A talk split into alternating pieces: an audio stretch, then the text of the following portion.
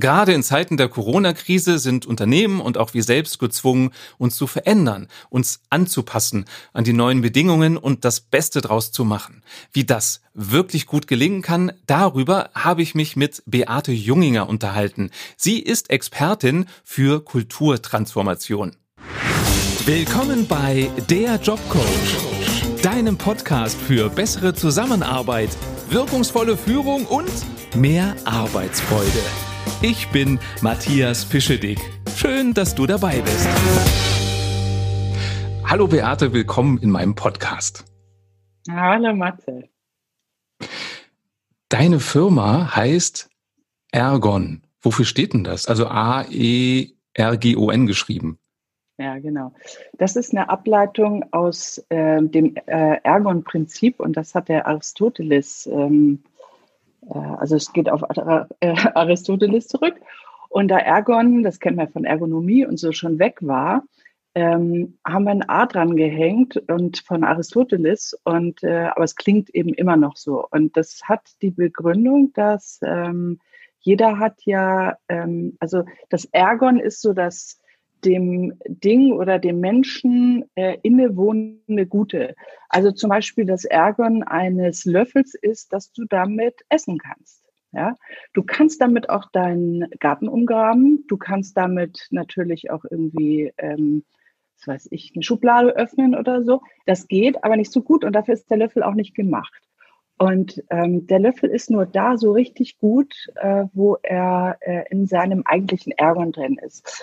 Und ich glaube einfach, dass jeder Mensch und jedes Unternehmen nur dann richtig wirksam sein kann, wenn es irgendwie seinen Ergon gefunden hat. Und deshalb ähm, ja, begleiten wir Unternehmen und auch Personen dabei, ihr Ergon zu finden. Den Löffel in sich zu finden. Ja, genau. Ich hab, sei der Löffel, den sei, du sein genau. könntest. Werde eins mit deinem Löffel. Ja. Ich habe eben überlegt, wie lange wir uns kennen. Also äh, für die Hörer, wir kennen uns daher, weil du mich mal gecoacht hast, als ich noch beim Fernsehen war. Ja, genau. Empfohlen über eine Kollegin. Und das war? Das war, oh, ich weiß gar nicht mehr, 2006 vielleicht. Irgend sowas, da ne? war ich nämlich auch beim Fernsehen, aber natürlich nur als Gastcoach. Ähm, da gab es mal eine äh, Sendung auf Vox, äh, die ich begleiten durfte. Ähm, und äh, dann äh, war ich noch als Coach eben äh, in unterschiedlichen Formaten wie volle Kanne oder auch bei Herrn Kerner noch. Und, ähm, und da irgendwie, ähm, glaube ich, bin ich dann auf deine Kollegin gestoßen und die hat mich dann empfohlen. Ja, die war total begeistert und sagte, die, die musst du kennenlernen, egal ob du ein Coaching brauchst oder nicht. Und Ach, das, schön, das ja. Tolle war, ich brauchte auch ein Coaching. Ja, genau, und du ich habe mich auch sehr gefreut, dich kennenzulernen, weil es ja auch vor allem eine tolle Freundschaft und ja. jetzt eine Kollegenschaft daraus entstanden. Mhm. Genau. Und ich habe dich ja auch gefragt, als ich Coach werden wollte, äh, wie mache ich denn das? Und da hast du mich dann auch ermutigt mhm. und unterstützt. Ähm, mhm. Nochmal vielen Dank. Ja, Ohne dich wäre ich nicht hier. Also meine ich ganz, ganz aus vollem, vollem Herzen. Ja, ich auch. Mit deinem Unternehmen äh, unterstützt du andere Unternehmen in der sogenannten Kulturtransformation. Ja, genau. Was bedeutet das für euch? Was das für uns bedeutet oder was das überhaupt bedeutet? Ja, also meine Erfahrung ist, dass unter so einem Etikett Transformation ja ganz vieles stecken kann. Ah, Gibt es okay. für mich auch jetzt nicht so die eine hm. Definition, die für alle gilt. Deswegen, wie ah, ihr das danke. für euch definiert. Ja, also ähm, Transformation ist ja so ein Begriff, der unheimlich so ein Buzzword geworden ist, wie man heute so schön sagt. Das heißt, so ein Schlagwort, was sehr, sehr viel benutzt ist, wird. Und viele Leute fragen sich auch immer so, äh, ist das jetzt das, das neue, der neue Change und einfach nur ein neues Wort für Change oder was mhm. ist das eigentlich? Und ähm, ich finde, es ist eben schon was anderes. Und ähm, das, was in den Unternehmen jetzt vielfach passiert und unter dem Label Transformation läuft, ist aus meiner Sicht eigentlich eine Transaktion. Das heißt, wir machen neue Dinge. Und Manager sind ja so gepolt, das ist ja ihre Sozialisation auch, das wird an den Universitäten und in den Schulen gelehrt, Hast du ein Problem, musst du irgendwas machen.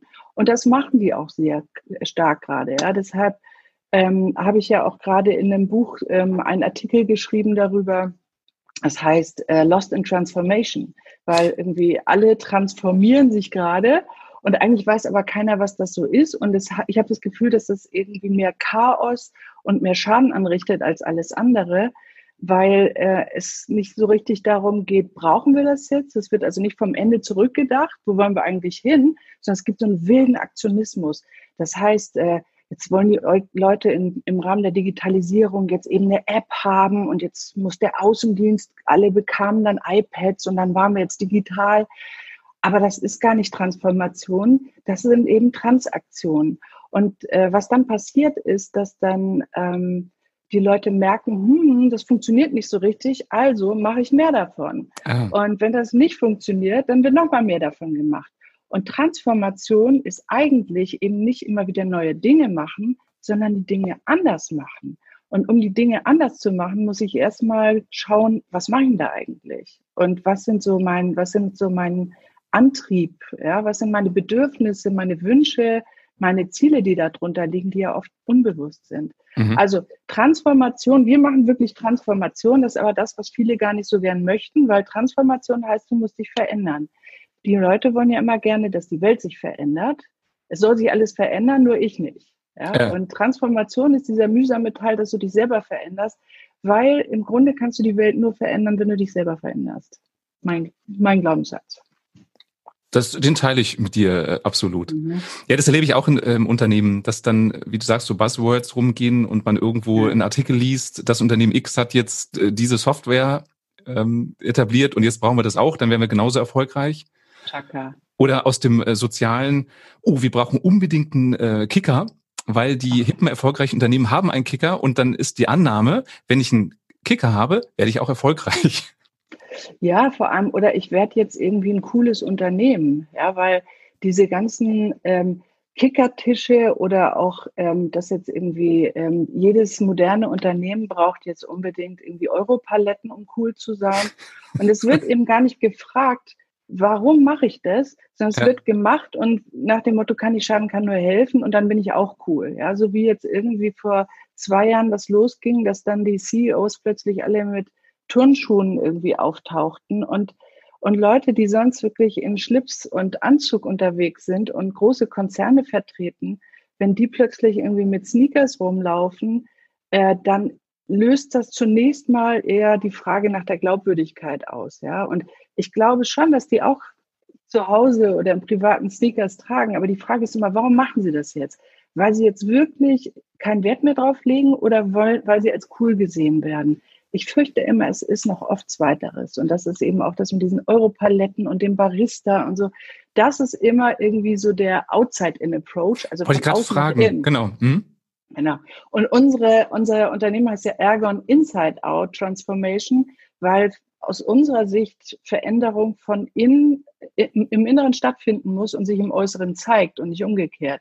Weil Outside In ist Kosmetik. Das sind so Potemkinsche Dörfer. Da wird jetzt eben, werden ganz tolle moderne Unternehmen aufgestellt. Die sind jetzt, also haben jetzt auch alle irgendwie Instagram. Der CEO hat jetzt auch einen Twitter- und Instagram-Account. Und das geht ähnlich aus wie bei Herrn Trump, wo eigentlich das Team dann eher sagt, oh, kann ihm das mal Bitte jemand nicht. wieder wegnehmen, ja. weil es so peinlich ist und irgendwie so nach hinten losgeht.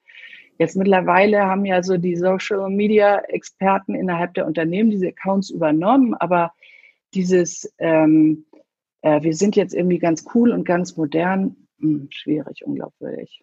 Ja, also im Grunde fängt man mit dem Symptom an. Also ein Tischkicker oder Tonschuhe sind ja nur ein Ausdruck von einer Haltung, ja. aber nicht die ja. Haltung an sich.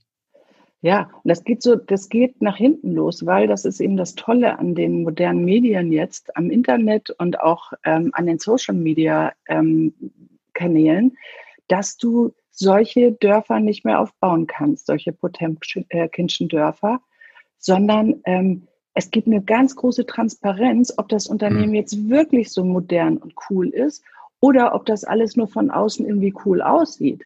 Ja, also diese äh, Plattformen wie Kunu und, und, und sonstige, genau, da können die Leute sehr gut nachschauen, ist das Unternehmen so cool, wie sie eigentlich jetzt nach außen zeigen oder nicht. Und wenn es nicht so ist, dann ist das noch schlimmer, als wenn jemand einfach erstmal normal cool bleibt. Ja, äh. Weil dann habe ich einen Vertrauensverlust. Und das ist ja das, was im Moment so wichtig ist, was ja diese ganze Transformation eigentlich ausgelöst hat. Äh, oder also sagen wir mal so, Veränderung gab es ja schon immer. Also es gab eben einen gesellschaftlichen Wandel, Generationen und Wertewandel. Also es ist ja jetzt nichts Neues. Auch die Entdeckung des Feuers oder die Erfindung des Rades, des Telefons, des Fernsehens hat ja zu seiner Zeit die Menschen und das Leben massiv verändert. Und die Digitalisierung macht das auch, aber eben sehr viel schneller. Diese Innovationszeiten, die jetzt, ähm, die wir jetzt haben, die sind halt sehr viel kürzer und die Veränderungen sind auch sehr komplex. Ja, also so ist durch die Globalisierung auch, man kommt ja kaum hinterher. Und ähm, jetzt ist eben die Kultur so wichtig geworden, weil Menschen oder Mitarbeiter sich die Arbeitgeber jetzt aussuchen können. Ja, es ist ja ein Kampf um die Talente entbrannt. Und äh, die Mitarbeiter können sich jetzt ihren Arbeitgeber aussuchen und die stellen eben Ansprüche. Also viele jedenfalls. Die Arbeit soll jetzt Sinn machen und irgendwie Erfüllung bringen. Die Menschen wollen selber denken und Verantwortung unternehmen, äh, übernehmen. Und ähm, die möchten auch arbeiten, wann und wo sie wollen. Und da müssen die Führungskräfte eben jetzt loslassen. Die müssen vom Manager zum Leader und Coach werden. Und das sind ganz neue Verhaltensweisen, die eben auch neu gelernt werden müssen. Und das Schwierige ist, dass wir uns unsere Verhalten ja oft gar nicht bewusst sind. Und äh, was wir eben machen, ist Führungskräfte und Teams dabei zu unterstützen, sich ihres Verhaltens und dem, was darunter liegt, bewusster zu werden. Und das ist streng genommen, das dürfen wir immer gar nicht sagen, weil das klingt eben so nach Psycho. Äh, aber was das eigentlich ist, ist ja Persönlichkeitsentwicklung. Und da haben, ja, oh Gott, oh das Gott, ist oh Persönlichkeitsentwicklung. Das heißt, du musst bei dir selber mal unter die Haube gucken und mal ja. schauen, was mache ich da eigentlich? Und bin ich eigentlich so ein netter Mensch, wie ich eigentlich glaube, und jetzt sind wir wieder bei den Turnschuhen, reicht es, Turnschuhe anzuschauen, äh, anzuziehen und sich duzen zu lassen, um cool zu sein? Oder muss ich wirklich ähm, loslassen lernen? Muss ich ähm, mich zurücknehmen lernen? Muss ich ähm, Vertrauen in Menschen haben? Muss ich Empathie lernen? Ja, weil muss, ich, viele, muss ich mich interessieren hm? für die Mitarbeiter? Ne? Ja, das hilft total. Ja. Überhaupt für Menschen zu, äh, zu interessieren. Viele Leute sind ja früher noch Manager geworden, weil sie die beste Fachkraft waren, ja, oder die besten Sparmaßnahmen durchgedrückt haben. Und jetzt musst du dich plötzlich mit Menschen befassen. Und es hilft total, wenn du Menschen magst, ja, und dich für Menschen interessierst. Aus meiner Erfahrung, und ich sehe ja viele, viele Führungskräfte auf allen Ebenen, viele interessieren sich eher nicht so sehr für Menschen, sondern eher für Zahlen. Und das wandelt sich gerade und da sind viele Führungskräfte, viele Topmanager gerade total unter Druck, ja, weil sie merken, mit ihren alten Mitteln kommen sie nicht mehr weiter. Also ja. so ihre, ihr mentales Betriebssystem ist irgendwie noch auf ähm, MS-DOS, ja, und jetzt musst du moderne Apps bedienen und du musst ein gewaltiges Update deines mentalen Betriebssystems haben. Und das ist für viele Leute echt eine Herausforderung, für uns alle ja. Und, ähm, und da wollen viele Leute nicht so hin. Und dieses Verzweifelte, was jetzt so unter Druck immer noch mal Neues und höher, schneller, weiter, ist der verzweifelte Versuch, eben doch mit den alten Mitteln das noch zu bedienen. Und das geht eben nicht mehr. Oder ja. was denkst du? Meine Erfahrung ist genau die gleiche. Und für mich ist mhm. so der Kern, egal ob als Führungskraft oder Mitarbeiter, guck erstmal bei dir selber hin. Und oft ist der mhm. Impuls weggucken wir brauchen ein Tool von außen, wir brauchen ja. einen Coach, der repariert die Mitarbeiter. Ja, machen Sie das mal für uns, genau. Und der so erste Schritt ist, das ist eigentlich, ja, Sie, machen Sie das mal. Mhm. Reparieren Sie die mal. Und wie du gerade sagst, für mich ist immer der erste Blick der unter die Haube, auch als Führungskraft. Mhm. Wenn ich mich verstehe, dann kann ich auch den Mitarbeitern erklären, was müssen die tun, damit ich die toll finde und was müssen die tun, damit ich die doof finde. Wenn ich das selber mir nicht erklären kann, kann ich es auch keinem anderen erklären.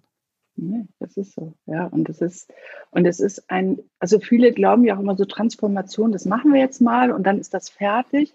Und es hört nie auf. Ja, also ich befasse mich ja jeden Tag damit, auch mit meiner persönlichen Transformation. Ich habe einen ganz tollen Coach zu Hause, mein 20-jähriger Sohn, der, der gerade auch in der Pubertät mir sehr klar Feedback gegeben hat, auch nicht immer, ähm, wenn ich es haben wollte. Und es war sehr schmerzhaft. Aber das Tolle daran ist, ich habe sehr, sehr viel über mich gelernt und lerne immer noch viel an mir. Und ich habe immer noch ganz viele Verhaltensweisen, die ich an mir entdecke, wo ich manchmal mich echt ein bisschen schäme und denke, okay, das ist jetzt ein bisschen weit weg von dem, was du eigentlich so an Werten und Verhaltensweisen ähm, gerne hättest oder auch anderen Leuten davon erzählst. Ja? Wo, wobei für mich immer der Punkt ist, wenn wir es selber mitkriegen, ist das ja schon mal besser, als wenn wir da einen blinden Fleck haben. Finde ich auch. Das finde ich auch. Und ich finde es auch okay, Fehler zu machen. Und ich finde es auch völlig okay, manchmal sich wirklich blöd zu verhalten. Die ja. Kunst ist dann, es zu merken und es zuzugeben. Ja, das können ja auch viele Leute nicht. Zuzugeben, dass das jetzt echt doof war und sich entschuldigen können. Ja, und mein Sohn zwar behauptet zwar, ich könnte überhaupt nie zugeben, wenn ich was falsch gemacht habe. Oh, ich glaube, das ist eine Projektion. Ich finde, das kann ich ganz gut. Ja. Der Vorwurf ist aber auch schon ein bisschen älter. So. Ja. Also ich überlege gerade, ich, ich habe das schon erlebt, dass du dann sagst, ah, stimmt, das war doof. Ich danke dir und äh, ja. die Kiste Champagner für diese Aussage äh, Nein, ist bereits das unterwegs. Das, das, ist die Wahrheit. Ich könnte jetzt auch ein Beispiel nennen, aber muss auch nicht sein. Nein, nein, ist schon okay. Ich glaube schon, dass, das, äh, dass ich das kann, weil ich das wirklich für notwendig halte. Und das ist ja auch dieses schöne Thema äh, Verletzlichkeit, ja, sich verletzlich zu zeigen, gehört ja auch zum Thema Empathie und Wertschätzung und toller Leadership heutzutage dazu, weil es ist ja völlig unglaubwürdig, dass jemand perfekt ist und immer ja. alles richtig macht. Und die Leute fangen ja auch erst dann dir an zu vertrauen, wenn du eben menschlich bist und Fehler machst. Das Vertrauen verlierst du ja nur dann, wenn du so tust, als wenn du keinen Fehler machen würdest und irgendwas vertuscht oder irgendwie ähm, so stiff upper lip machst oder so. Äh, wenn du zugibst, dass du Fehler machst und dich menschlich machst, dann ähm, oder menschlich zeigst, äh, menschlich ist man ja, dann äh, fliegen dir die Herzen zu und dann entsteht Kontakt und das ist das, was worum es heute geht. Also das ist ja diese Breenie Brown, die ja so eine Verfechterin äh, des Themas ähm, Verletzlichkeit ist. Wer ist das? Äh, Breenie Brown ist eine äh, Professorin, eine Wissenschaftlerin aus den USA. Die hat, äh, ist berühmt geworden durch einen TED Talk, wo sie eben auch so köstlich darüber berichtet hat, äh, dass sie als Wissenschaftlerin eben sehr stark immer daran interessiert war, dass alles messbar ist und beweisbar ist.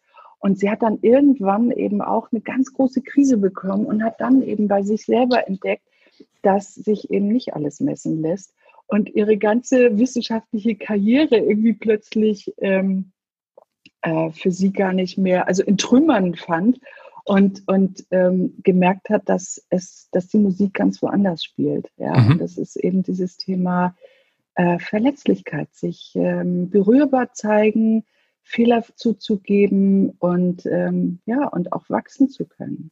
Das ist ja auch entwaffnend. Wenn ich nicht versuche, was zu vertuschen, kann auch niemand etwas enthüllen. Das heißt, ja, so, so. wenn ich sage, ja, stimmt, war doof von mir. Ja. Was soll der andere noch sagen? Der kann sagen, ja, aber das war es dann auch. Ja, das ist total, das ist totale Entwaffnung. Also ich erzähle zum Beispiel in meinen Workshops einfach auch als Role Model, aber das klingt jetzt so nach einem, äh, einem ähm, äh, ein, ein, einer bewussten Intervention, aber ich, ich mache es wirklich, weil ich diese Unterscheidung zwischen Privat- und Berufsleben sowieso eher schwierig finde. Mhm. Und ich erzähle sehr viel von meinen persönlichen Laufmaschen, nenne ich das immer und wo ich gescheitert bin und wo ich Fehler habe. Ja, also zum Beispiel so eine typische Laufmasche von mir ist so unter Druck, wenn, also so ein hoher Wert von mir ist so Professionalität zum Beispiel. Ich finde es immer ganz wichtig. Und ich, und ich merke, wenn ich zum Beispiel irgendwo einem Hotel bin und beim Einchecken bin und, und so eine Professionalität, die ja da eigentlich sehr hoch sein müsste, irgendwie sehr gering ist, dass ich ähm, dass ich da früher immer so in den äh, Fräulein Rottenmeier-Modus gefallen bin. Ja, das merke ich, also ich glaube, das sieht man bei mir auch. Dann kriege ich so ein ganz strenges Gesicht und so und dann werde ich ganz streng mit und dann kriege ich so, so, dann geht das so mit Augenrollen los und, und, und da kriege ich so einen Ton drauf, so. Und ich weiß auch, wo ich das gelernt habe, ähm, vor etwas längerer Zeit. Das ist eben, das lernt man ja auch so. Und ähm, ähm, und das ist ziemlich, und wenn ich mich dabei erwische, und heutzutage ist es immer noch so, dass ich mich mal dabei erwische, ich habe schon viel dran gearbeitet, schon viel besser geworden, aber manchmal gibt es so Situationen, wo Fräulein Rottenmeier durchkommt und dann werde ich so ganz streng. Und dann merke ich bei mir, dass ich, dass ich mich echt schäme, weil das auch so unsexy ist, weil es entspricht auch nicht mehr meinem Selbstbild. Und ähm, ja, also ich habe auch noch viel zu tun. Für die, für die jüngeren Hörer, Fräulein Rottmeier, war die Erzieherin, ja. Erzieherin bei Heidi oder die Hauslehrerin? ja, das ist so lustig. Heidi ist ja eben ein, äh, ein, ist ja ein Mädchen oder wenn du willst aus der Schweiz. Ähm, und äh, interessanterweise ist eben Fräulein Rottenmeier natürlich deutsch. Äh, das ist quasi die Erzieherin von Heidi, der deutschen, äh, von, von Clara, der deutschen Freundin äh, von Heidi. Und Fräulein Rottenmeier ist eben so diese ganz strenge Hauslehrerin aus Frankfurt. So, ja. Mit Dutt und hochgeschlossen und ja. Ja, so, das ist so ganz wilhelminisch eben, ja. Und ähm, nicht okay. so sexy. So. Mhm. Äh, kleiner Nachtrag zu eben, den TED Talk verlinke ich auch in den Show Notes, wer sich das angucken, anhören möchte. Ja, kann ich auch sehr empfehlen. Das ist ganz toll. Gibt es okay. mittlerweile auch schon, glaube ich, mit Untertiteln aus allen Herren Ländern, ja. wer jetzt der englischen Sprache nicht so mächtig ist. Und äh, auch Instagram im Moment macht sie ganz, ganz tolle ähm, äh, Videos auch äh, zum, zum Thema, ähm, ja, wie gehen wir mit den schwierigen Zeiten jetzt gerade in der Corona-Krise hm. um und so. Und ähm, ganz spannend. Wenn wir schon mal beim Sammeln sind, äh, das Buch, an dem du mitgeschrieben hast, das verlinke ich auch. Wie heißt das Buch? Ah, okay. Also das Buch heißt Vision, Mission und Werte. Äh, ich habe ja vorhin auch schon drüber äh, gesprochen, dass eben die Menschen heutzutage Sinn haben wollen und und wissen, wofür sie das machen und auch in einem Unternehmen arbeiten wollen, das einen Mehrwert für die Gesellschaft bietet, äh, das äh, sozial ähm, auch einen Beitrag leistet und gesellschaftlich. Und deshalb ist eben das Thema Vision so wichtig. Und ähm, da habe ich das erste Kapitel geschrieben. Das ist ein Buch, wo 16 Experten, also Kollegen von mir auch, äh, so ihre besten Tools und ihr Handwerkszeug präsentiert haben, wie man Visionen und Missionen und Werte innerhalb von Teams ermitteln kann. Und eine Vision ist eben etwas, was, glaube ich, auch gerade jetzt in diesen schwierigen Zeiten und gerade in dieser Corona-Krise so unglaublich wichtig ist. Mhm. Äh, eine Vision wird ja oft von Unternehmen gemacht, so, oh, wir wollen jetzt irgendwie der, der größte Anbieter von oder der erfolgreichste, bababa. Und eine Vision ist das gar nicht, sondern es ist ein Ziel. Eine Vision ist etwas, was in der Zukunft liegt und emotional die Menschen zieht. Und äh, das sind eben Dinge, die, also ich finde immer das Beispiel sehr schön, wenn du äh, dich verliebst oder wenn du Kinder haben möchtest, dann hast du auch eine Vision. Und diese Vision hm. heißt, wenn du zum Beispiel Kinder haben möchtest, diese Vision, du kriegst sofort einen Film und der Film heißt das erste Mal Weihnachten, wir unterm Tannenbaum oder äh, das erste Mal Fahrradfahren oder je nachdem, äh, welche Sportart man bevorzugt, äh, ja, mit seinem Kind dann irgendwie Tennis spielen oder dem, äh, was weiß ich was, ähm, Fahrradfahren habe ich schon gesagt, aber irgendwas Spannendes beibringen und wir alle am Familientisch und all diese Dinge, da läuft ein Film ab und das ist ein positives Bild, was aus der Zukunft zieht. Und, ähm, und jetzt ist es so, es gibt ganz schöne Studien darüber, zum Beispiel äh, von der Uni Rostock und äh, irgendwo in Kanada, äh, Ontario, irgendwo in Ontario, sorry. Und die haben eine Studie darüber gemacht, wie glücklich Eltern so sind. Und die Eltern unter uns, oder die die Kinder waren, erinnern das vielleicht auch noch, äh, die Eltern unter uns wissen das, das ist, das darf man auch mal offen sagen, äh, nicht immer vergnügungssteuerpflichtig. Und all die Eltern, die jetzt mit ihren Kindern während der Corona-Krise zu Hause sind, wissen das ganz besonders. Das ist ein verdammt anstrengender Job. Es kostet eine Hölle Geld. Es nimmt dir ganz viel Freiheit, ja, ganz viel Schlaf. Und wenn, und die haben in dieser Studie eben die äh, Eltern immer wieder äh, gefragt, wie glücklich bist du gerade in dieser Minute, wo wir dich fragen. Und so zwischen ähm, ich will aber Fernsehen, ähm, ich ähm, habe ähm, Magenschmerzen, ähm, äh, auf die frische Bluse spucken oder ähm, ich kann nicht schlafen oder was es da alles in allen Altersstufen gibt, haben sie die Leute gefragt. Und natürlich war in diesem Moment das Glücksgefühl überschaubar. Und dann ähm, haben sie die Leute aber nochmal so über alles gefragt, wie glücklich bist du in deiner Rolle als Eltern? Und diese beiden Ergebnisse der Befragung oder diese beiden Antworten waren eben diametral auseinander. Das heißt, diese Vision ist etwas, was uns Kraft gibt in der Zukunft und uns eben hilft, diese schwierigen Zeiten des Alltags durchzuhalten. Und deshalb ist eine Vision für ein Unternehmen wichtig, damit alle wissen, wo wollen wir eigentlich hin. Und zwar und, eben nicht den und, größten Umsatz. Und will ich dahin? Für mich ist das Ideal, dass ich wenn ich mich mhm. bewerbe für ein Unternehmen, die mhm. Vision vorgestellt bekomme, so dass ich in dem mhm. Moment schon sagen kann, boah, da habe ich Lust drauf oder nicht. Und wenn ich da keine Lust drauf habe, ist das wahrscheinlich auch für mich nicht das richtige Unternehmen. Das kann gut sein. Ich glaube, dass, dass sich das immer automatisch trifft. Du bist immer da, du bewirbst dich da und du kommst dahin, was irgendwas mit dir und deinen Werten zu tun hat. Mhm. Ich glaube aber auch, dass die Menschen sich ähm, da auch in so eine Opferillusion beginn, äh, begeben, wenn sie meinen, so, jetzt muss das Unternehmen mir aber mal so eine schicke Vision bieten und dann entscheide ich mich, ob ich die gut finde oder nicht. Ich glaube, dass man sich eben auch die Vision in der Vision entwickeln kann. Weil diese Visionen, die es so gibt, ja, ähm, die große Unternehmen zum Beispiel auch haben und auch, wo es auch so tolle Beispiele gibt. Ich hoffe, du fragst mich jetzt nicht nach einmal, mir fällt gerade gar kein tolles ein, aber, aber ähm, die, die sind halt sehr grobkörnig. Und es geht immer darum, was heißt das für mich in meinem Alltag? Also ein Unternehmen zum Beispiel, das ich lange begleitet habe, da haben wir eben gemeinsam entwickelt die Vision, ähm, ähm, mehr Zeit für das Wesentliche. Das ist ein Unternehmen, was so Logistik gemacht hat oder immer noch macht natürlich, die äh, zum Beispiel ähm, äh, die ganzen, äh, die Pressevertrieb machen und, und, und. Das heißt, die nehmen ihren Kunden ganz viel ab. Ja? Und die Vision heißt mehr Zeit fürs Wesentliche. Das ist erstmal, ähm, klingt sehr generisch. Und die Arbeit war dann, und das Interessante war daran, wirklich bis zum letzten Mitarbeiter runterzuschauen, was heißt das für mich, mein, für meinen Alltag? Auch für mich als Führungskraft, auch für mich als Mitarbeiter, mehr Zeit fürs Wesentliche. Was heißt das auf der Handlungsebene? Ja, und ich finde, man kann schon sehr gut in, in fast jeder Vision sich seine Vision selber finden. Und die Freiheit, aber auch die Verantwortung hat jeder, finde ich, oder? Ja, sehe ich, sehe ich absolut so.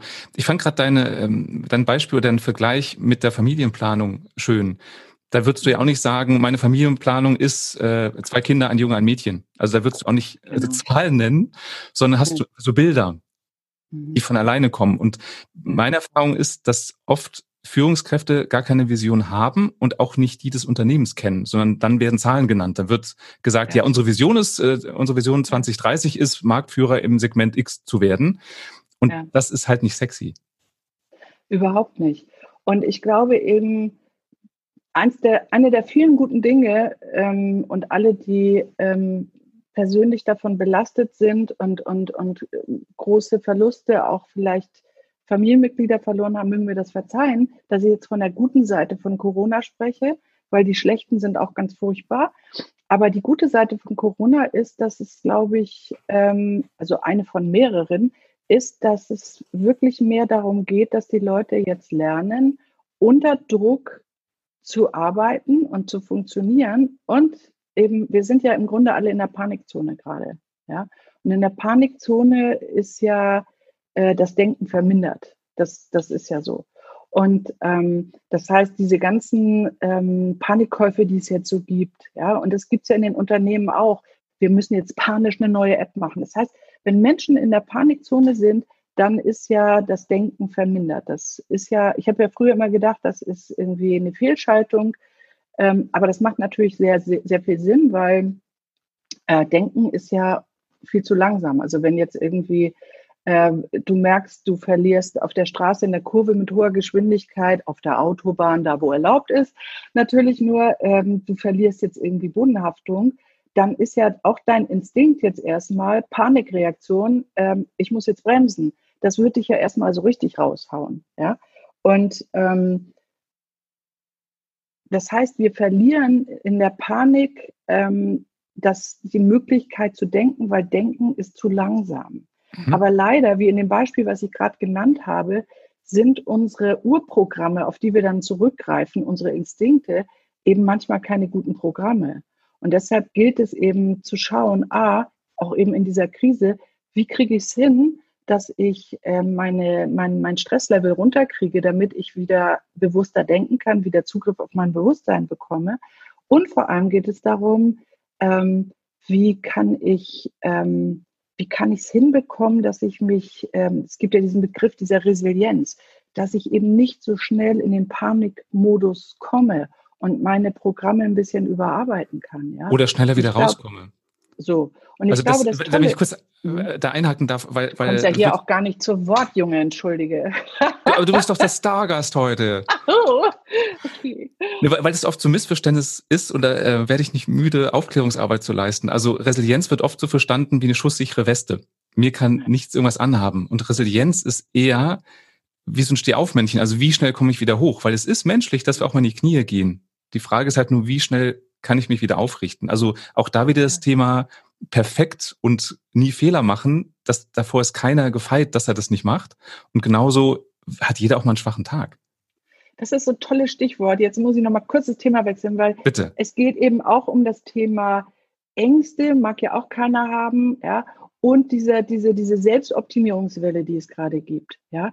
Und das finde ich so schwierig, weil es ist doch, es ist, Angst ist total gut.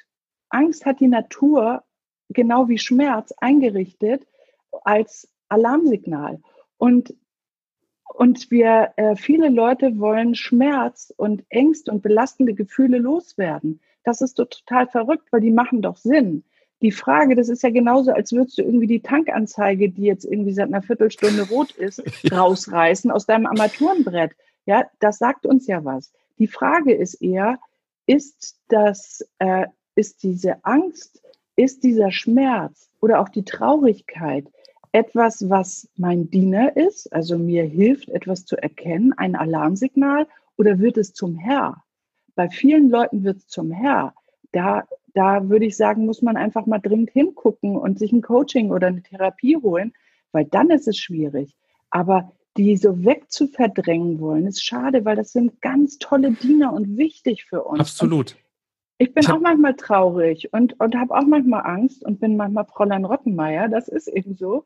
Und wenn du das merkst, dann kannst du da hinschauen und dann kannst du es loslassen. Und das ist genau für mich das Thema wieder, wo wir eben schon mal waren. Für mich ist immer der erste Schritt hinschauen. Ich habe äh, in meinem Buch. Überleben unter Kollegen so eine Metapher mhm. geschaffen für ähm, Emotionen sind ein Detektor, der dir mhm. anzeigt, was ist gerade mit deinen Werten los. Also mhm. Freude heißt, mindestens einer meiner wichtigsten Werte ist erfüllt.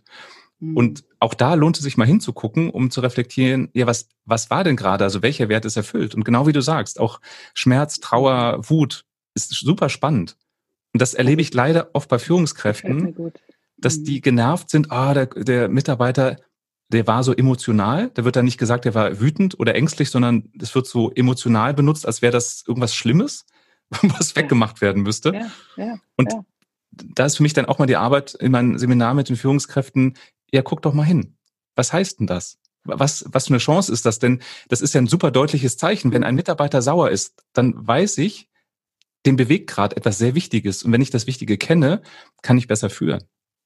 Ja, da sind wir bei meinem Lieblingsthema der Opferillusion. Ja. Das hast du eben schon mal benutzt, ja, das Wort. Was meinst du damit? Kannst du mal äh, also, Illusion ja. auflösen? Ja, gerne. Also, ähm, wir, also viele Menschen haben ja so diese Sozialisation, dass irgendwas im Außen passiert und wir schreiben diesem Ereignis, das da draußen passiert, ähm, die Verantwortung zu, dass wir uns so oder so fühlen. Mein Lieblingsbeispiel ist immer ähm, Rolltreppen. Ja? Im mhm. Moment ähm, ist das ja nicht so ein Thema, aber in den Kaufhäusern, Flughäfen, Bahnhöfe, U-Bahn gibt es Rolltreppen. Und was machen die Leute am Ende der Rolltreppe? Stehen bleiben. Stehen bleiben. Genau. So, ist nicht so ein ganz praktisches Konzept, weil es kommen ja ständig Leute von hinten nach, die halt auch möglichst sicher von dieser bewegt, von dem bewegten Teil auf diesen stabilen, äh, statischen Teil rübertreten wollen. Das geht aber nicht, wenn da Leute stehen. Das heißt, am Ende stehen zu bleiben, ist ein total nerviges Konzept. Totaler Quatsch. So, was, ähm, und da habe ich mich irre drüber aufgeregt. Und das mache ich heute noch manchmal. Und, ähm, und da könnte man natürlich sagen, die sind schuld, dass ich jetzt hier nicht durchkomme. Und, und, und das löst wiederum, ja, das so mein, meine, meine, meine ähm, ähm, die sind schuld, dass ich mich so fühle. Ja, genauso, dass Corona ist schuld oder äh, Homeoffice ist schuld oder dass wir jetzt einen ganzen Tag ohne Betreuung mit den Kindern hier sind und zu Hause arbeiten müssen, das ist der Grund, weil, das ist die Opferillusion, weil das sind äußere Umstände, aber die haben noch überhaupt nichts damit zu tun, wie ich innerlich und dann äußerlich darauf reagiere. Das hat nämlich nur mit mir zu tun.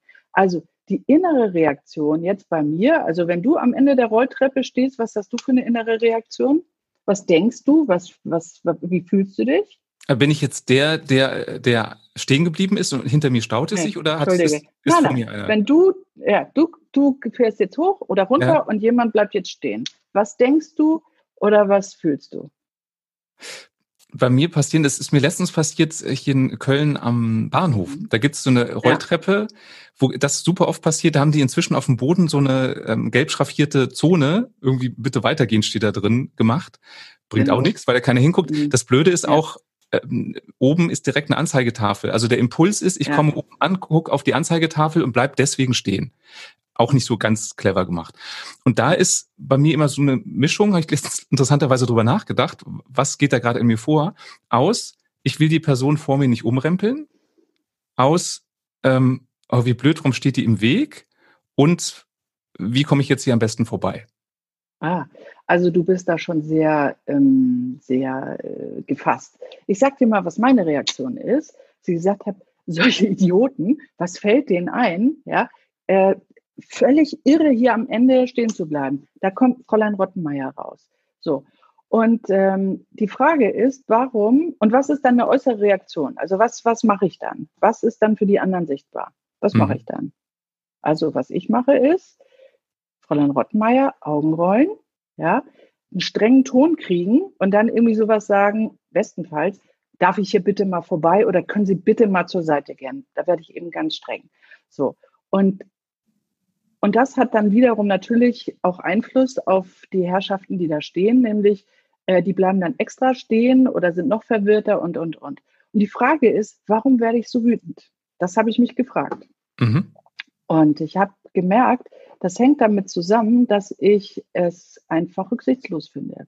Du hast so vorhin eben über Werte gesprochen. Das heißt, meine, ein ganz wichtiger Wert von mir ist eben Rücksicht und auf andere, auf andere Rücksicht nehmen und auch immer so ein paar Schritte weiter denken, was hat mein Verhalten für Folgen für andere? So.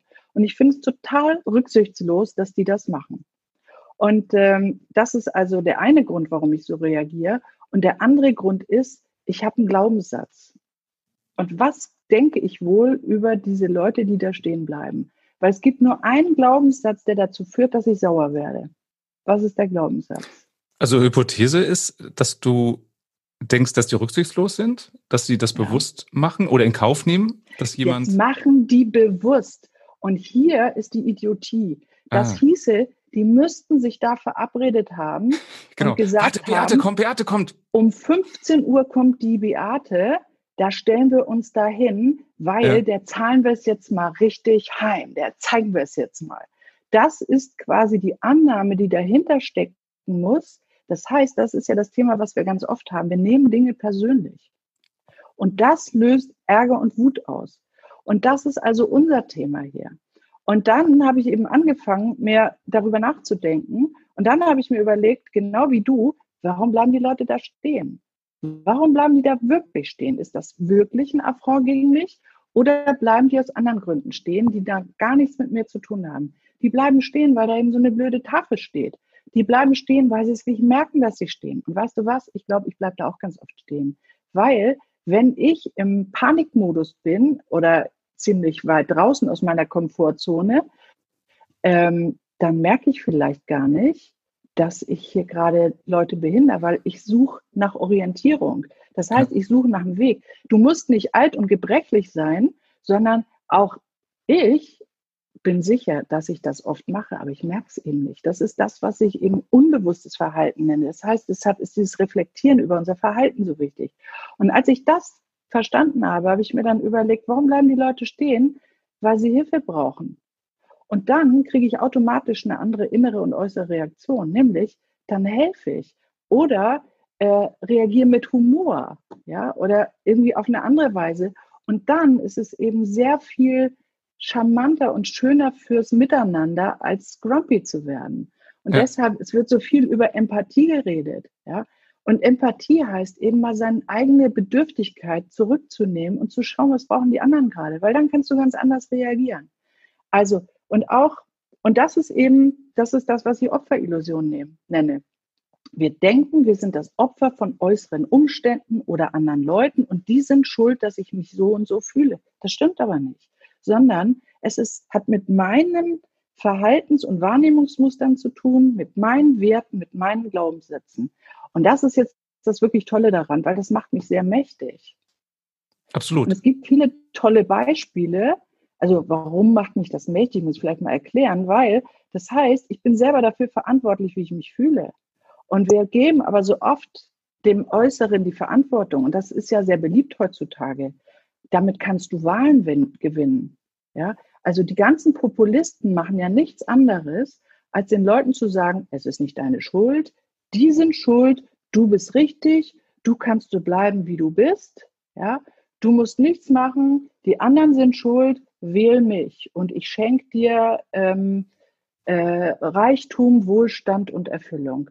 Und damit salbst du Leute ein. Und damit salbst du eben diese vielen Leute ein, die eben so so gerne in dieser Opferillusion. Naja, weil es bequemer ist. Also es gibt eine ähm, mhm. Speaker-Kollegin von mir, die mhm. genau damit die Hallen voll macht, dass sie sagt, die anderen sind die Vollpfosten, ihr seid die Guten. Mhm. Und das ist natürlich mhm. viel bequemer als äh, ja. im Unterschied, wenn du dich hinstellst ja. und sagst, ey, ihr könnt euer Leben gestalten.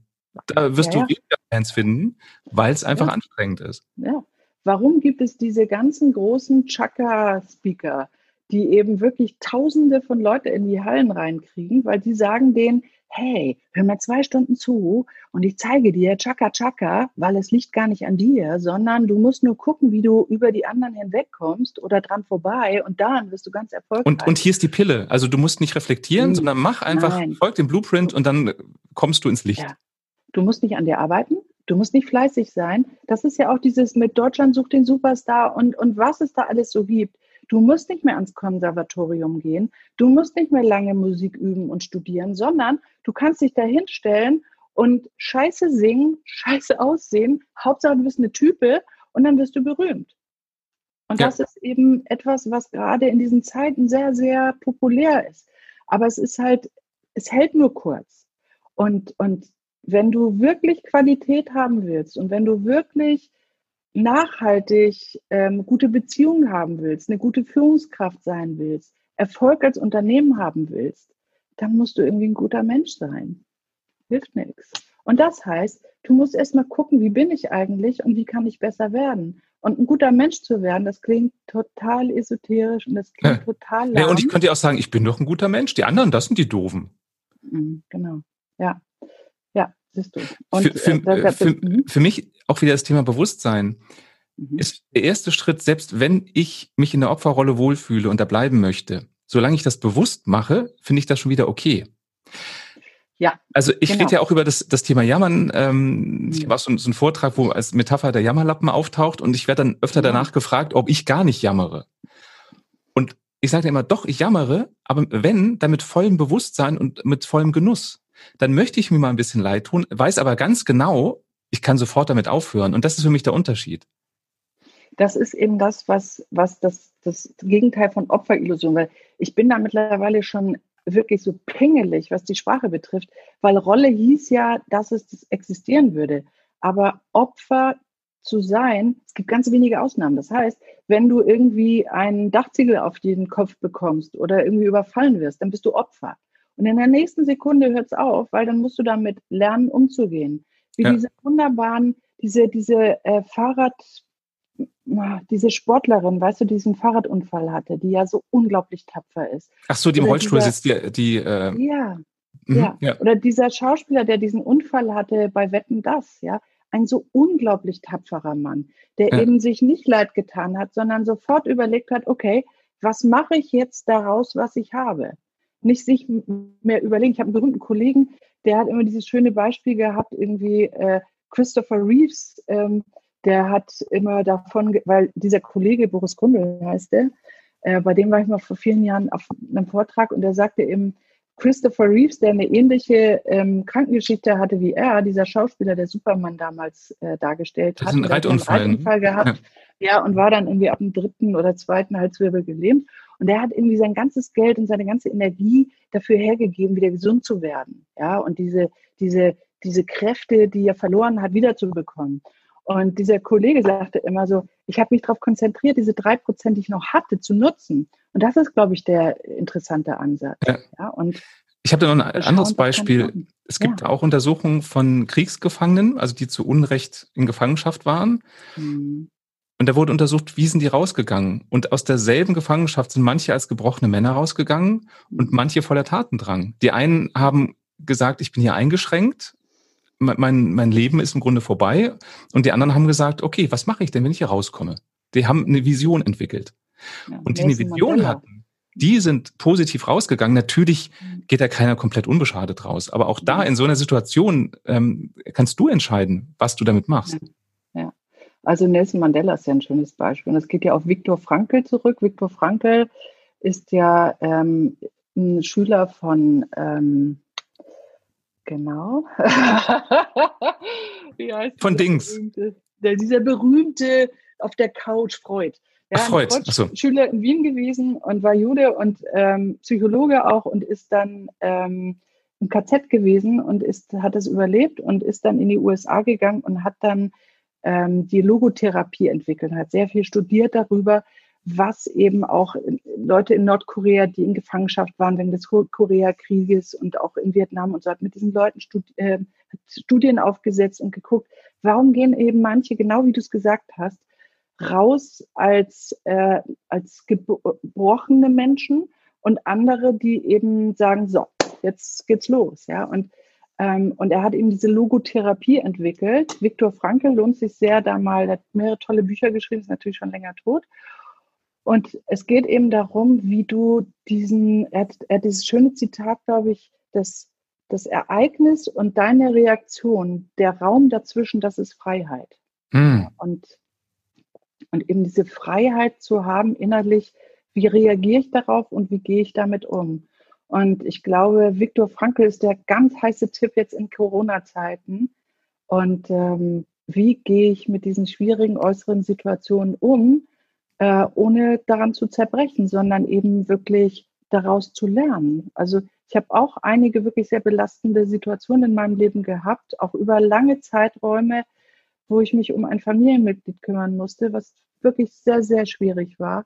Und ich kann nur sagen, ich habe dieser Person ähm, meine Karriere zu verdanken, wenn du so willst, weil ich habe eben gelernt, dass diese Opferillusion Mist ist.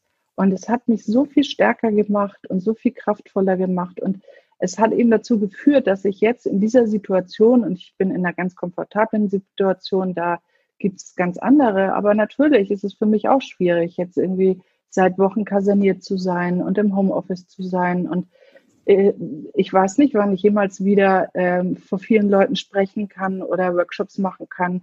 Keine Ahnung. Ja, also auch für mich ist das wirtschaftlich gerade sehr bedrohlich, aber mhm. nochmal, das gibt ganz andere. Ich will mich überhaupt nicht beklagen, aber ich krieg's gut hin, im Moment noch, mich innerlich stabil zu halten. Ich bin fröhlich, positiv und mir geht's gut. Und zwar ehrlich und nicht chaka chaka, sondern wirklich. Aber auch was hilft, ist Thema ja. Meditation. Mhm. Ja. Ich weiß nicht, wie es dir geht. Für mich ist es so, dass ich denke, jetzt so langsam müssten wir das als das neue Normal definieren, den Zustand, der jetzt ist. Und mal anfangen, äh, zu überlegen, wie können wir uns da anpassen. Für mich ist im Moment noch zu viel Notsituation, äh, wir müssen eine Übergangslösung finden. Und für mich ist es von, von dem Mindset eher so, nee, das ist jetzt gerade mal das Leben und dann müssen wir uns da auch einrichten. Und das ist nicht eine Übergangslösung für ein paar Tage, ja. sondern für keine Ahnung wie lange.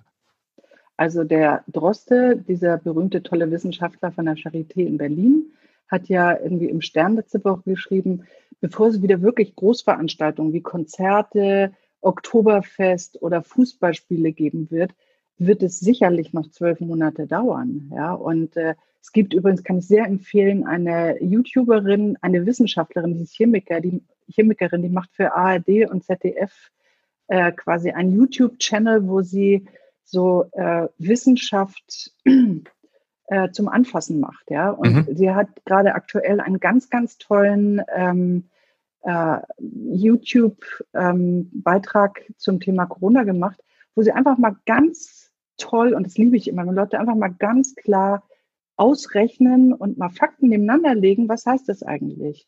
Und ähm, sie sagte, dass wenn jetzt keine Medikamente und keine, ähm, keine Impfstoffe gefunden werden, um keine Überlastung unserer Gesundheitssysteme zu schaffen, müsste dieser jetzige Zustand noch zwei Jahre andauern. Mhm. So, ja, also ich habe mich auch letzter Woche noch der Hoffnung hingegeben, dass äh, meine Traumreise ähm, im Mitte Mai, die ich mir nach vielen Jahren endlich gebucht habe, dass ich da dann, bis dahin wird es gut sein. Das glaube ich alles nicht mehr. Wir werden uns wirklich ganz anders aufstellen müssen. Und dieser Krisen und dieser, dieser Krisenmodus ist wirklich unser Alltag. Und ich habe vorhin schon über die guten Seiten der Corona-Pandemie gesprochen und ich finde eben, wir sind durch uns, wie in allen Krisen, gerade sehr ähm, eingeladen, auf uns selbst zurückgeworfen zu werden, ähm, uns auf das wirklich Wichtige ähm, zu konzentrieren. Äh, die Oberflächlichkeiten, die Ablenkungen sind weg. Ja, der, der Kontakt, der wirkliche Kontakt und die wirklich guten und wahren Dinge bekommen wieder eine größere Aufmerksamkeit. Und das ähm, hoffe ich, werden wir auch noch aufrechterhalten, wenn wir dann irgendwann wieder in den guten alten Zeiten sind. Oder, oder in besseren neuen, ne? Ja, ja. Wir Kann ja auch sein. Ich finde ja auch, ja. Dass, dass die Krise uns einlädt, mehr Selbstverantwortung zu übernehmen. So ist es. Uns ja. unseres Einflusses bewusst zu werden, um dann wieder den Bogen ja. zur Opferillusion zu kriegen. Was ist denn dein Tipp für die Hörerinnen und Hörer? Wie kann ich denn überprüfen, ob ich der Opferillusion erliege? Was sind denn ah, typische Signale? Also typische, also typische Signale sind ähm, erstmal äh, Wut, Ärger, solche Geschichten in Verbindung mit Wut und Ärger auf andere bin ich in der Opferillusion. Immer wenn ich anderen Leuten Vorwürfe mache, wenn ich innerlich den Zeigefinger ausstrecke, ja, jammern, klagen, Vorwürfe, ähm, immer und nie, Selbstmitleid sind ganz gute Hinweise auf Opferillusionen. Und auch nochmal die Unterscheidung, was hat mir sehr gefallen, was du gesagt hast. Ich kann mich ja auch entscheiden, mal ein bisschen Selbstmitleid zu haben. Ja, und ähm, äh, das ist völlig okay. Aber auch da bin ich in der Verantwortung. Und äh, die Frage ist immer, wie komme ich raus auch? Genau. Ja.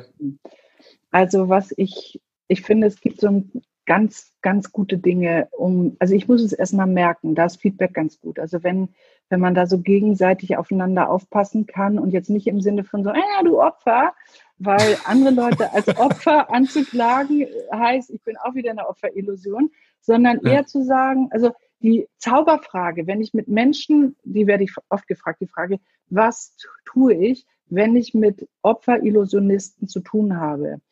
Ähm, weil die sind ja unheimlich gefräßig und die, die saugen ganz viel Energie ab. Und ähm, was wir eben machen, ohne es zu wissen, ist, wir befeuern das noch, indem wir versuchen zu helfen, Vorschläge zu machen, Mitgefühl zu haben und, und, und. Und damit entertainen wir das auch noch, ja, weil damit kriegen sie Aufmerksamkeit, ja, ähm, ähm, Mitgefühl ist ja das, was sie alles wollen. Und die Zauberfrage heißt, was wirst du tun? Mhm. Was wirst du tun? Weil ähm, dann müssen die Leute eben selber nachdenken. Und oft ist so eine Antwort dann, äh, ja, da gibt's ja nichts zu tun. Und meine Intervention ist immer, ja, dann denk nochmal drüber nach. Ja. ja. Oder stell dir vor, es gäbe eine Lösung, wie sähe die dann aus? So, also das ist so die. Oder noch als, als äh, Ergänzung, was ich dann mhm. mag, ist, mal angenommen, es gibt so eine kleine Idee für so eine halbgare Lösung um den Druck wegzunehmen. Mhm, weil oft ist es, glaube ich, auch so, dass man sich selbst im Weg steht, weil man glaubt, man muss jetzt die hm. perfekte Lösung haben. Nee, finde doch ja. einen kleinen Hebel, der ein bisschen was besser macht. So ist es. Sehr schön. Klaue ich von dir. Ja, und dann Gerne. ist eben so, da ist so der nächste Punkt dann auch, ähm, wie kann ich mich aus der Panikzone rausbringen? Ja, wie, wie, wie, was kann ich machen? Wie kann ich meine Ängste runterbringen, wieder mehr Bewusstsein erlangen? Also was gerade heutzutage aber auch sonst wichtig ist, das sind Rituale. Ja. Hm. Disziplin, Rituale. Das heißt jetzt wirklich regelmäßig aufstehen, sich regelmäßig bewegen, ähm, Disziplin zu halten auch. Ähm, ich, Atmung ist das Allereinfachste, um meinen Angstpegel runterzukriegen. Und das Dolle ist, habe ich immer dabei, kostet nichts. Ja? Atmen. Und deshalb, ähm, ich habe vom Dreivierteljahr begonnen und ich habe immer mal wieder angefangen und wieder aufgehört, aber seit einem Dreivierteljahr meditiere ich jeden Tag. Ich weiß, es klingt für viele auch immer noch nach Klangschale und so, aber es ist medizinisch nachweisbar, dass das eine große positive Auswirkung auf unser Hirn, auf unser Nervensystem hat. Auf du das Immunsystem auch? Auf alles, auf alles. Wie auch machst du Immunsystem. das? Hm? Wie meditierst du? Ah, okay. Ich sage es ganz einfach und es ist keine Werbung, ähm, weil ich kriege nichts von denen, aber es gibt ja, ähm, gerade jetzt kannst du ja nicht irgendwo hingehen, um gemeinsam zu meditieren. Ich habe eine App gefunden und zwar Headspace. Und die ah. heißt ah. Headspace, weil sie Kopf, also Raum im Kopf bringt. Das ist ja genau im Grunde diese äh, Viktor Frankl-Geschichte, nämlich Freiheit zwischen Reiz und Reaktion. Es gibt dir Raum im Kopf und Raum im Herzen und in der Seele. Und diese App kostet, glaube ich, 55 Euro im Jahr, aber die haben jetzt auch in Krisenzeiten einen kostenlosen Bereich freigeschaltet. Und ähm, da gibt es zu ganz unterschiedlichen Themen ähm, Meditation in unterschiedlichen Längen. Du kannst erstmal mit fünf oder zehn Minuten am Tag anfangen. Ich mache immer so jetzt zwischen 20 und 30 Minuten, immer nach dem Aufwachen. Das ist das Erste, was ich mache. Und da gibt es etwas, das war, und die haben ganz tolle Interventionen da auch drin, weil es gibt immer noch zu diesen unterschiedlichen Themen wie Ängste, Schlaflosigkeit und so. Wirklich, guckt euch an, ich kann es sehr, sehr empfehlen. Äh, gibt es so einen kleinen Coaching-Input. Ja, und ich bin ja nun Coach und mache das sehr, sehr lange auch schon. Und trotzdem lerne ich immer wieder tolle Sachen dabei. Und eine Sache möchte ich wirklich unbedingt teilen, weil das ist so ein schönes Bild und es hat auch mit dieser Opferillusion zu tun, nämlich er sagt, äh, du bist der blaue Himmel und alles, was da draußen passiert und deine Ängste, deine Befürchtungen, das, was andere über dich denken, was du über dich denkst, was du gerade hast oder nicht hast, sind Wolken. Du bist der blaue Himmel und alles andere sind Wolken und es kommt und geht. Fand ich ein total starkes ja. Bild, weil wir eben oft meinen, dass das, was da draußen passiert, ist Teil meiner Identität und das ist es eben nicht. Und das ist, also ich kann das sehr, sehr empfehlen, was unheimlich gut hilft. Sport hilft gerne. Dankbarkeit ist ein ganz großes Tool, dankbar zu sein. Weil Dankbarkeit heißt, sich dessen klar zu machen, was ich alles habe und nicht so sehr darauf zu schauen, was ich nicht habe. Es gibt ja ganz tolle Dankbarkeitstagebücher zum Beispiel im Moment auch und das kann auch jeder selber machen. Und Dankbarkeit heißt, sich mal zu überlegen, wie es jetzt wohl gerade in einem Flüchtlingslager ist. Mhm. Wie gern wären die wohl bei uns zu Hause in Quarantäne zum Beispiel. Sich wirklich abends eben nicht zu sagen, so, oh lieber Gott, ich hätte gern das und das und das, sondern sich zu überlegen, wow, wie toll, ich habe das, ich habe das, ich habe das. Ist auch total kostenlos, großer Impact.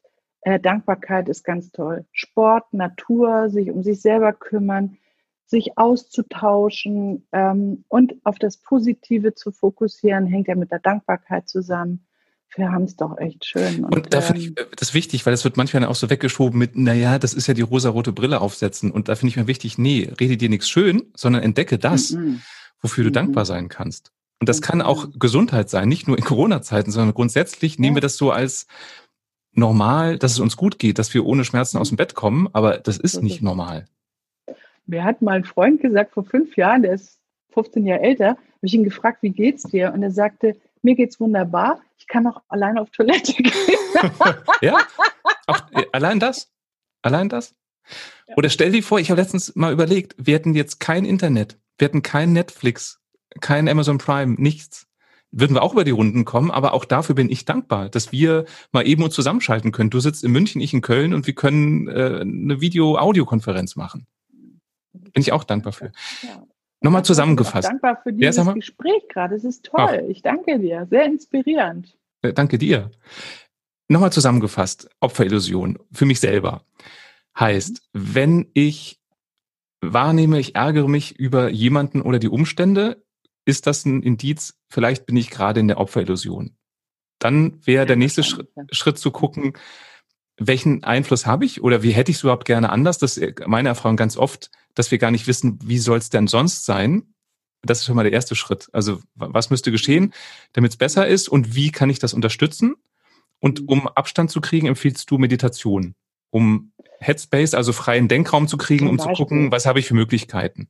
Aber vor allem das Größte bei der Opferillusion ist das Thema Reflexion. Ja? Über sich selber nachdenken, sich selbst bewusst werden.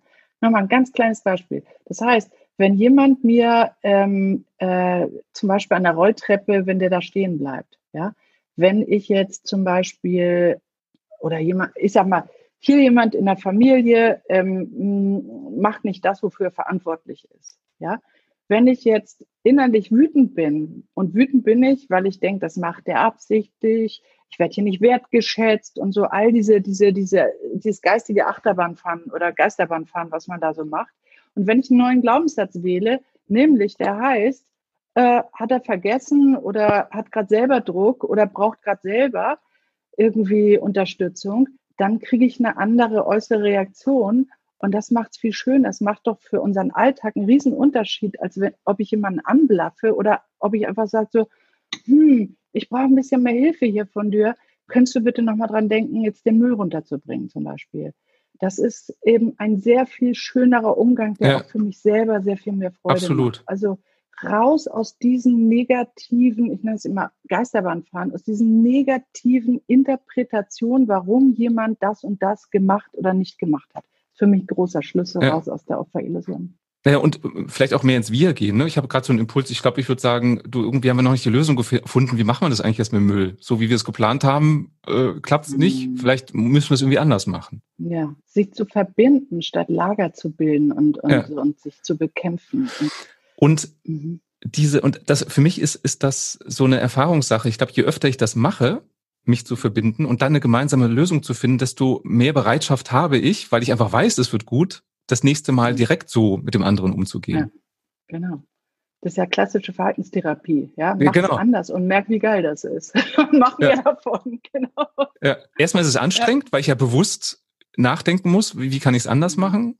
Mhm. Ähm, und da noch auch aus meiner Erfahrung ein Tipp, selbst wenn du jemanden anblaffst und in dem Moment denkst, eigentlich wolltest du doch nicht mehr, heißt das nicht, dass der Moment verloren ist, sondern ich kann ja mit Abstand hingehen sagen, du, dass ich eben angeblafft habe. Sorry. Wie machen wir das denn jetzt? Also du kannst immer noch die Situation nutzen, um was zu verändern, selbst wenn du in dem Moment wieder in das alte Muster gefallen bist. Du könntest dich verletzlich zeigen, wieder, ne, Breenie Brown, ja. du könntest dich verletzlich zeigen, einfach sagen, weißt du was, ich bin gerade so unter Druck und das war jetzt kein, ist keine Entschuldigung, aber ich habe mich jetzt echt blöd verhalten, das war jetzt echt doof. Ja. und damit bist du ja auch, auch Vorbild, ne? also auch als Führungskraft. Wenn ja, ich genau. so offen bin, dann ist die Wahrscheinlichkeit ja. höher, dass meine Mitarbeiter das auch sind. Wenn ich nur rumblaffe, werden die sich zurückziehen mhm. oder auch blaffen. Ja, das ist übrigens der Grund, warum wir Kulturtransformation immer beim Vorstand oder Geschäftsführer ja, anfangen. Ganz wichtig. Weil die sind eigentlich die Kulturträger. Ja, du kannst auch so in der Mitte Kulturinseln bilden, aber wenn du wirklich die Kultur eines Unternehmens verändern willst, dann musst du ganz oben anfangen. Weil die haben auch den größten Hebel und da schauen die Leute hin. Ja, ich teile den Teil und gleichzeitig sage ich, dass jeder Kulturbotschafter ist. Also du kannst deine Subkultur eine positive äh, bilden, wenn, wenn du in deinem Team es hinkriegst, dass die alle ähm, wertschätzen miteinander umgehen und positiv sind, dann schaffst du eine Sogwirkung, weil dann sagen andere Teams, was ist denn bei euch los? Wie, wie, wie kriegt ihr das hin? Und mhm. so kann sich das im Positiven fortsetzen. Und gleichzeitig sehe ich das genauso wie du.